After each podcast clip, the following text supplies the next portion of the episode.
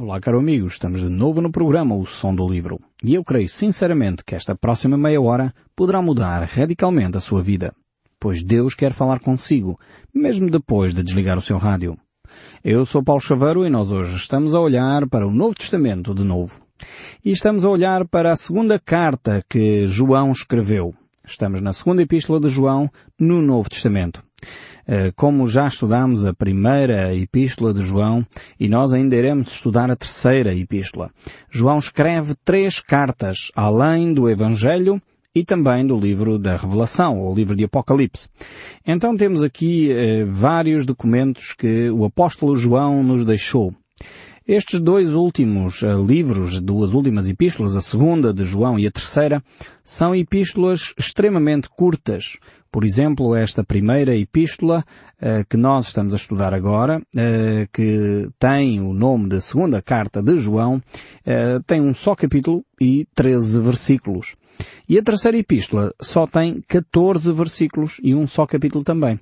Então nem haverá referência, capítulo 1, eh, verso tal, capítulo 2, verso tal, pois ela se resume simplesmente a um capítulo. Uh, nós já vimos realmente uh, João escrever, ele é um autor que traz para nós sempre reflexões extremamente importantes para a nossa vida. E aqui temos mais uma dessas cartas eh, que João nos escreve. No entanto, é importante dizer que o valor das cartas não tem a ver com o tamanho delas. Uh, alguém já disse um dia que os mais caros perfumes são aqueles que vêm em pequenos frascos. E aqui temos de facto um, um perfume extraordinário das Escrituras uh, que nos vai trazer a revelação profunda mais uma vez sobre Deus. Nem sempre uh, a quantidade de palavras é sinónimo de qualidade. Aliás, o povo tem um ditado muito interessante quando afirma que palavras levas o vento. E, de facto, às vezes não é necessário um grande discurso para ter coisas importantes. Eh, quando eu estava a fazer a minha preparação eh, no seminário, eh, uma das coisas que me ensinaram foi que os discursos mais curtos, mais pequenos, como é o caso aqui da segunda carta de João, são aqueles que requerem mais atenção.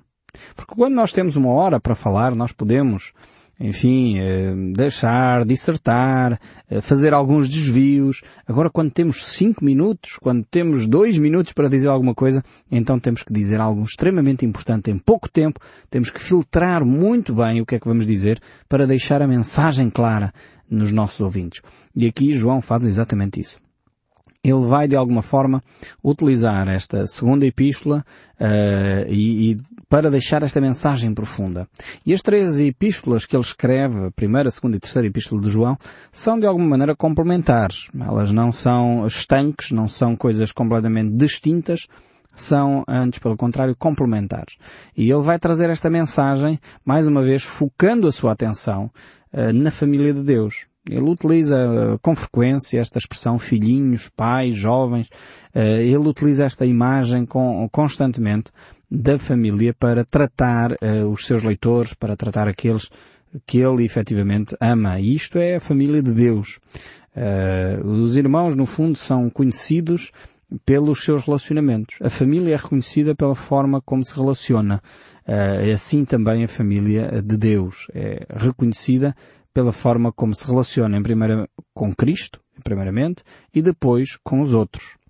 Então temos aqui esta mensagem dada pelo apóstolo João, divinamente inspirada por Deus, para nos trazer reflexão profunda sobre a família de Deus. Mas também aqui vai fazer um alerta. Ele vai chamar a atenção dos seus leitores para o problema dos falsos mestres. João, como um, um irmão mais velho, podemos usar esta imagem porque sai claramente de, das epístolas, ou como um pai, eh, ele adverte os seus filhos ou adverte uh, os seus irmãos para uh, o perigo dos falsos mestres. E realmente hoje estamos a viver dias em que temos que dar ouvidos ao apóstolo João. Temos que ter muita atenção às mensagens que nos chegam para verificarmos se elas estão ou não em concordância com as Escrituras. Porque, no fundo, em última análise, aquilo que deve ser o nosso fiel da nossa balança, o nosso guia, é as Escrituras Sagradas. Portanto, temos que ter a Bíblia bem presente na nossa mente para saber se aquilo que alguém diz em nome até de Deus, uh, está a dizer de acordo ou não com a palavra de Deus. É por isso que eu sempre desafio os nossos ouvintes a voltar às Escrituras. Uh, não nos deixemos enredar pelo facto de alguém se chamar bispo, pelo facto de alguém se chamar apóstolo, pelo facto de alguém se chamar padre ou pastor. Não se deixem enredar porque infelizmente há situações em que essas pessoas adquirem títulos para si, uh, se autopromovem, ninguém os instituiu como tal, mas se autopromoveram uh, para poderem difundir as suas próprias mensagens e não a mensagem de Deus. Então nós temos que conhecer as Escrituras para poder verificar isso. Para poder verificar se aquilo que essa pessoa está a dizer é em conformidade ou não com as Escrituras. E alguns discursos até são bonitos, até são interessantes. Até às vezes aquelas pessoas com treino na Bíblia eh, ficam com dúvidas. Será que aquele discurso é mesmo bíblico ou não? Mas por isso mesmo é necessário termos uh, realmente muito conhecimento das Escrituras, voltar à Bíblia, estudar a Bíblia, ouvir o programa o Som do Livro, ler a Bíblia em casa, uh, ler bons comentários sobre as Escrituras, procurar uma igreja onde a Bíblia é ensinada e não outras coisas, para nós termos efetivamente o conhecimento das Escrituras. E por isso mesmo nós vamos voltar a esta carta, a esta segunda carta agora, ao Novo Testamento, e vamos ver o que João nos ensina.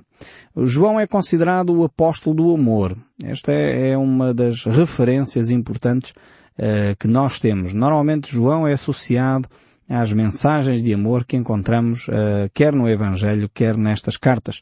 O amor ao próximo, o amor aos irmãos, o amor a Deus, são marcas distintas uh, que efetivamente nós encontramos em João. E na sua primeira carta, por exemplo, no capítulo 3, o verso 10, o apóstolo João diz assim, Nisto são manifestados os filhos de Deus e os filhos do diabo. Todo aquele que não pratica a justiça não procede de Deus, também aquele que não ama a seu irmão. Então dizer que sou cristão, mas efetivamente não amo o meu irmão, odeio, tenho ressentimentos, tenho amarguras no meu coração, isso não é eh, de um cristão. Agora, não estamos a dizer que é fácil amar toda a gente. Não é isso que o texto bíblico nos diz. Tanto que Jesus levanta a fasquia, coloca num nível tal eh, que necessitamos de Cristo para fazer isso. Ele diz que nós devemos inclusive amar os nossos inimigos. Eu não sei consigo, mas eu sei por mim próprio que eu não consigo fazer isso sozinho.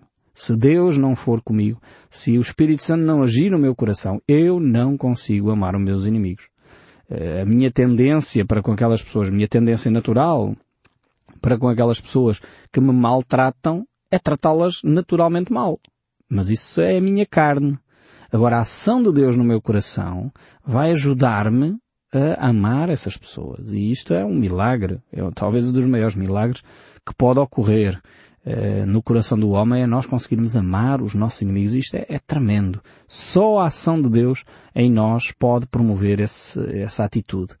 E realmente não pense você que é pelos seus esforços. Não pense você que naturalmente vai fazer isso. Nós precisamos de Cristo. E é quando estamos colocados nas situações que nós percebemos que sozinhos não chegamos lá. Sozinhos não conseguimos. Por isso precisamos desesperadamente de Cristo nas nossas vidas. Mas o desafio é este. O desafio de Deus é nós vivermos em justiça, é nós amarmos o próximo, é nós fazermos coisas que são quase contrárias à nossa natureza.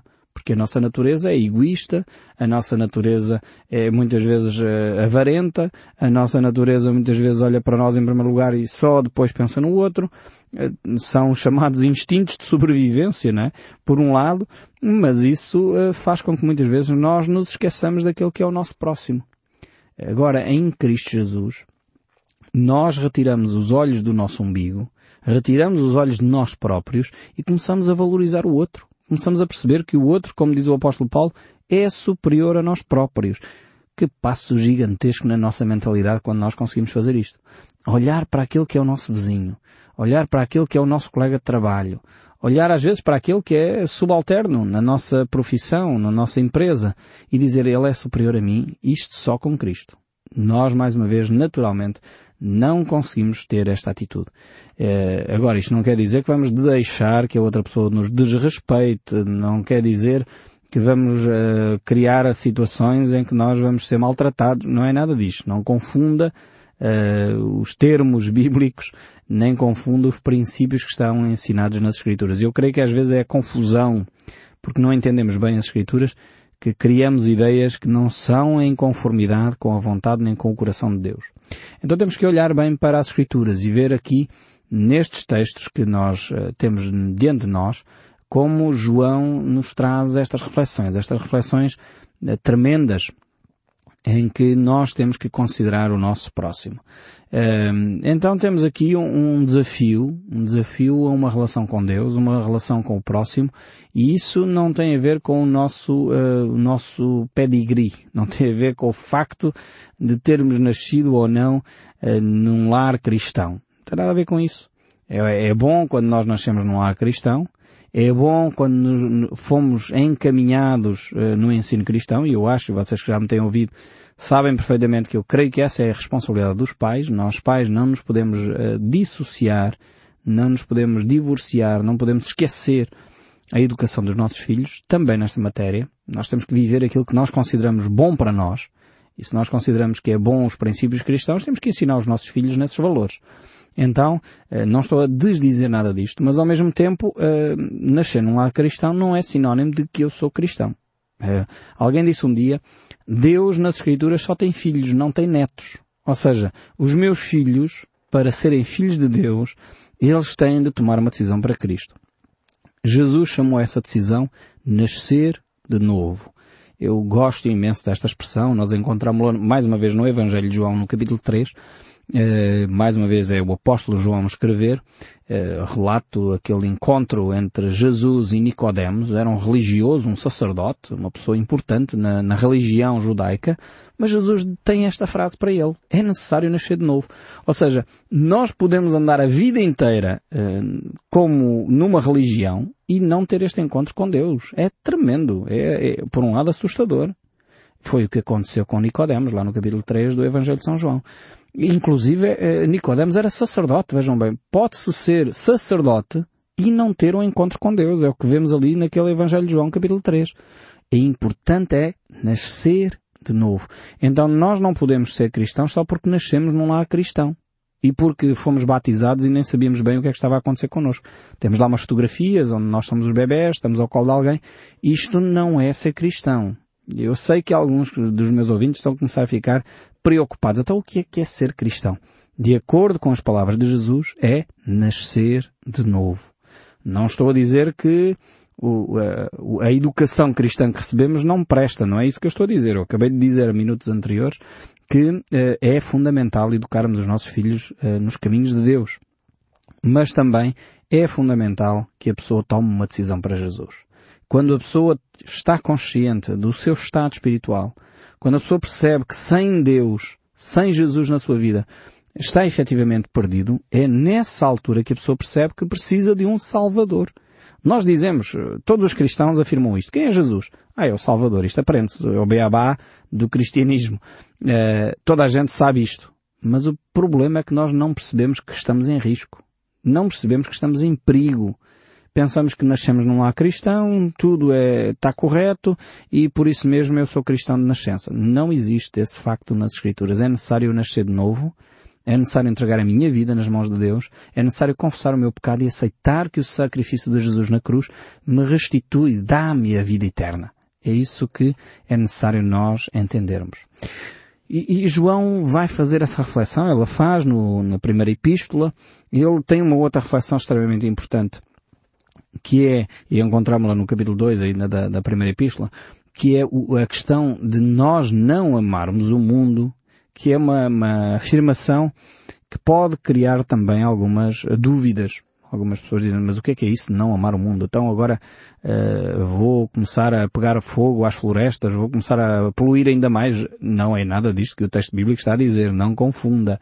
Não, aqui a ideia de não amar o mundo não é ser contrário ou prejudicar a natureza, não tem nada a ver com isso. Antes pelo contrário, a Bíblia diz-nos que nós temos que cuidar. Foi para isso que Deus uh, colocou o homem no jardim, lá no início, para cuidar e guardar uh, da natureza. Essa é a responsabilidade do homem desde o início.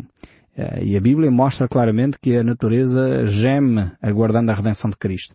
Então nós temos que cuidar da natureza. É, é uma responsabilidade cristã. Mas aqui amar o mundo tem uma, uma, conotação de não, de alguma forma, não apreciarmos, não valorizarmos não termos essa, o mundo ou o sistema do mundo uh, estar no nosso coração de tal maneira que nós apreciamos mais do que os valores de Cristo. Porque claramente os valores de Cristo se opõem aos valores do mundo. E quais são esses valores do mundo? Aqui quando a palavra de Deus nos diz não amar o mundo, tem a ver com aquela atitude de que eu posso enganar tudo e todos para alcançar a vitória. Eh, não importa os meios para alcançar os fins. Esta é, é o amar o mundo, é esta atitude de eu sou o maior, eu é que importo, eu é que sei, eu é que tomo as decisões. É esta atitude uh, de muito egocêntrica, esta atitude narcisista, esta atitude que muitas vezes nós desenvolvemos de que eu sou mais importante do que tudo, uh, isto é, é o, o, sistema do mundo. É o que o mundo oferece. É o egoísmo, é eu, no fundo, querer me tornar Deus. Foi o desafio que Satanás lançou ao homem no Jardim do Éden um, e continua ainda hoje. É o homem querer se deificar. Uh, e infelizmente nós temos essa tendência natural em nós. Aliás, a gente olha para um jogador de futebol e, claro, é um ídolo. Aquela pessoa é o mais que tudo. Enfim, é um grande herói. Eh, passa a ser uma personagem extremamente relevante na nossa sociedade porque marca bem uns golos. Quer dizer, Vejam como nós às vezes eh, deturpamos as coisas e pessoas bem-sucedidas em termos empresariais, nós colocamos lá num pedestal, eh, aquilo é uma pessoa quase um semideus. Eh, nós temos esta tendência natural de deificar determinadas pessoas. Este é o sistema do mundo e Deus diz não ama este sistema. Esta atitude de deificação dos homens, esta atitude de colocar pessoas em pedestais, não é de Deus. Nós não podemos amar isso. E aqui eh, João traz-nos essa reflexão também. Não amar o mundo, mas antes, pelo contrário, amar a Deus. É o desafio da primeira carta. Na segunda carta nós vamos encontrar um outro desafio, que é o desafio da verdade. Enquanto a primeira carta é de facto uma carta ao amor, ao desafio ao amor, a segunda carta é um desafio à verdade. E a verdade e o amor têm que andar de mãos dadas. Eh, ele diz, e quem eu amo na verdade, não somente eu, mas todos os que conhecem a verdade. O amor e a verdade vão aparecer uh, sempre em conjunto aqui uh, na segunda epístola de João. Verdade e amor, amor e verdade não se podem dissociar. Alguém disse um dia que uma pessoa que ama muito a verdade e despreza o amor torna-se um fanático. E eu li aquilo, até foi num escritório aí de uma, de uma empresa uh, pública, e eu achei aquilo extremamente pertinente. E é verdade. Quando a pessoa uh, ama a verdade, mas não tem amor, torna-se um fanático religioso, torna-se uma pessoa que é capaz de martirizar as pessoas à sua volta com as verdades está a dizer verdades, mas não tem a sensibilidade para ler, entender as circunstâncias da pessoa. Não entende eh, em que situação é que a pessoa está a viver. Por outro lado, uma pessoa sem a verdade, mas com muito amor, torna-se torna uma pessoa extremamente permeável, que não tem limites, uh, no fundo é uma pessoa que é uh, usada por toda a gente. E isto também não é saudável. Então, João vai conjugar estes dois aspectos extremamente importantes, que é a verdade e o amor. Porque eles vão ajudar-nos a, a, a confrontar as pessoas, em algumas situações de pecado, a verdade vai confrontar. Mas o amor vai dizer, cuidado com o confronto. Não sejas um ditador no confronto. Não sejas uma pessoa que destrói a pessoa simplesmente porque vais defender a verdade. E, e o vice-versa é a mesma coisa. É importante também. A pessoa tem que amar, não pode simplesmente uh, preconizar verdades, mas tem que amar, tem que aproximar-se, tem que ser um ser humano, tem que ser alguém que se aproxima do próximo, entenda as suas circunstâncias. E, e verificamos que isso é vital para o desenvolvimento do ser humano. Eh, porque uma criança, por exemplo, sem afetos, uh, torna-se, enfim, uma pessoa uh, extremamente rígida, uma pessoa extremamente agreste em termos de, das suas emoções. Foi conduzida, na verdade, num regime, enfim, duro e, e muito rígido mas uma pessoa ao mesmo tempo, se tem a verdade, portanto, nessa circunstância, torna-se assim. Mas depois, se a pessoa uh, não tem a verdade, só tem amor, torna-se um menino mimado. Quer dizer, fica uma situação também completamente uh, desequilibrada. Então, João nos alerta para este facto. Precisamos de amar, sem dúvida, mas precisamos de amar com verdade. Há, há grupos de trabalho que têm desenvolvido sobre apoio a famílias uh, com problemas e desenvolvem as chamadas famílias anónimas eles desenvolvem um conceito que está alicerçado aqui nestes princípios de João, que é um, o amor firme. É, o amor firme é o amor baseado na verdade. Portanto, a pessoa tem que tomar uma decisão firme, mas essa decisão é alicerçada no amor. É porque ama que ela age e não só porque defende a verdade. Então isto é fundamental para nós agirmos com os nossos familiares, com os nossos amigos, com os nossos vizinhos. Amar mas amar com firmeza, com verdade, amar com, com todo o coração, mas também com toda a honestidade. O verso 10 aqui do capítulo 1, só para dar um, um pequeno resumo, enfim, uma pequena introdução aqui a esta nossa epístola, ela diz, se alguém vem ter convosco e não traz uh, esta doutrina, não recebeis em casa, nem lhe deis as boas-vindas, porque aquele que dá as boas-vindas se faz cúmplice com as suas obras más. João vai trabalhar aqui um conceito, que eu já disse no início também, que é a questão do relacionamento com os falsos mestres. Como é que nós nos relacionamos com as pessoas que vêm poluir a nossa alma, que vêm de alguma forma contaminar o nosso ser. E ele diz, cuidado, aqui não temos que ter, eh, enfim, palavras doces. São pessoas claramente que, que vêm destruir a nossa fé, então nem vale a pena nos associarmos com ele. E ele começa esta carta no versículo 1, como é óbvio, aqui da, da segunda carta uh, de João. Ele diz assim, o presbítero à senhora eleita e aos seus filhos, a quem eu amo na verdade, e não somente eu, mas todos os que conhecem a verdade. João então vai apresentar eh, esta carta, vai introduzir esta carta e ele vai utilizar os três primeiros versos para o fazer. Poderíamos dizer, eh, de alguma forma, que é que é uma introdução extremamente longa para, para uma carta tão pequena, mas ao mesmo tempo verificamos uh, que ele se dirige a esta senhora eleita. Ele se apresenta como presbítero, e há dois conceitos aqui que podem ser uh, tratados, ele como ancião de uma igreja, pastor de uma igreja, ou presbítero no sentido que é uma pessoa de idade. E ele vai dirigir-se a esta senhora. Nós no próximo programa iremos esclarecer quem é esta senhora eleita que João aqui uh, descreve. E eu espero sinceramente que fique uh, desse lado na expectativa de nós verificarmos a quem é que João se vai ehm, dirigir nesta segunda epístola. No próximo programa nós veremos isso com muito mais cautela. Deus o abençoe e até ao próximo programa, se Deus quiser.